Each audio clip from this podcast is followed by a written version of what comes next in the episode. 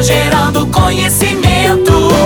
Utilidade é prioridade. Está na Arauto e é assunto nosso.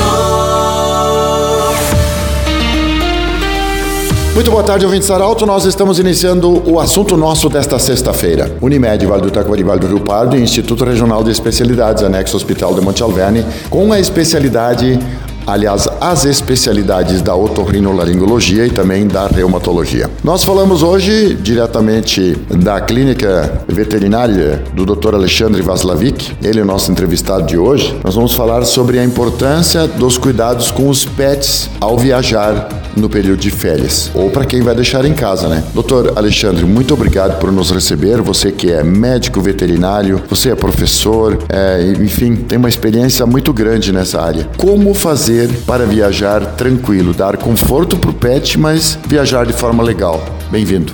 Bom, bom dia pessoal. Então, vamos algumas dicas assim para ninguém ter o desgosto de embarcar faceiro, estar tá dentro do seu meio de locomoção, para o seu destino, que seria o seu oásis final e quando vê, chega à frente a, um, a, uma barreira, chega à frente a uma fronteira de um estado a outro, ou muitas vezes dentro de um próprio município mesmo, ele é barrado, né? Dias atrás presenciei aqui na, na nossa estação rodoviária, aqui na nossa cidade, o desgosto de uma pessoa estar pronta para embarcar e o fiscal, dentro do seu direito, pediu à tutora que apresentasse a carteira de vacinação e o atestado. Imagina, a pessoa perdeu a sua passagem, perdeu toda a sua programação. São alguns cuidados assim. Você vai viajar, você pega antes, procura a sua carteira de vacinação, confere se ela está em dia todas as vacinas, né? Principalmente raiva. Ali você também se certifica que faça uma consulta, uma rápida visita até o veterinário e peça um atestado de viagem. Isso faz parte do roteiro dele, ele pode emitir um, um atestado onde ele vai examinar alguns detalhes, alguns quesitos e vai dar o ok que esse animal pode viajar. Se você ficar na cidade, lembre-se também que quem é proprietário de gato pode lançar a mão de um expediente muito muito moderno, muito favorável que tem, que seria o cat sister, ou seja, uma pessoa vai até a residência, uma pessoa que você conhece, uma pessoa que você entrevistou, uma pessoa que tem referência, que é da sua responsabilidade, e ela vai colocar água, ela vai inspecionar como é que está a caixa de areia desse animalzinho, é, como é que está a alimentação dele, se está tudo ok. o gato, diferente do cão, ele adora ficar sozinho, né? É o sonho dele. E aquele um que for viajar também, lembre lembre-se sempre de você vai botar dentro do carro, é, a autoridade rodoviária, que é a polícia, ela tem total liberdade de, de te cercear, de te barrar. Olha, você não pode seguir viagem com esse animalzinho solto. É, você tem que lançar a mão, então, numa caixa de transporte. É uma caixa de transporte tamanho para um, um pet pequeno. E quem tem um cachorrinho maior pode lançar a mão de colocar o seu cinto de segurança, não o cinto que, a, que nós usamos, mas é um cinto de segurança especial para o teu pet, para o tamanho do teu pet.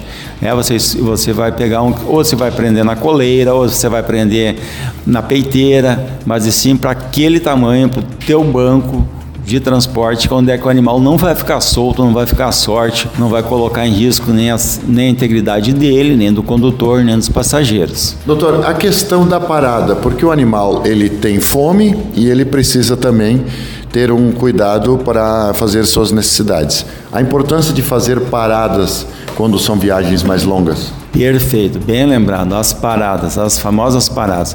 A parada que eu vou fazer, eu tenho que me cercear de que eu vou ter segurança, né? Então, você imagina assim numa condição, você vai, ah, o veterinário falou que eu tenho que parar em duas horas, né?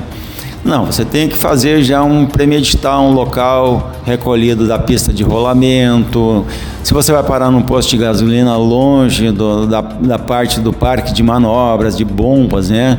Você se lembra que o animalzinho, ele quer esticar também as pernas como nós. E ele também quer fazer a sua excreta, quer fazer o seu xixi, ele está explorando, ele está num ambiente novo.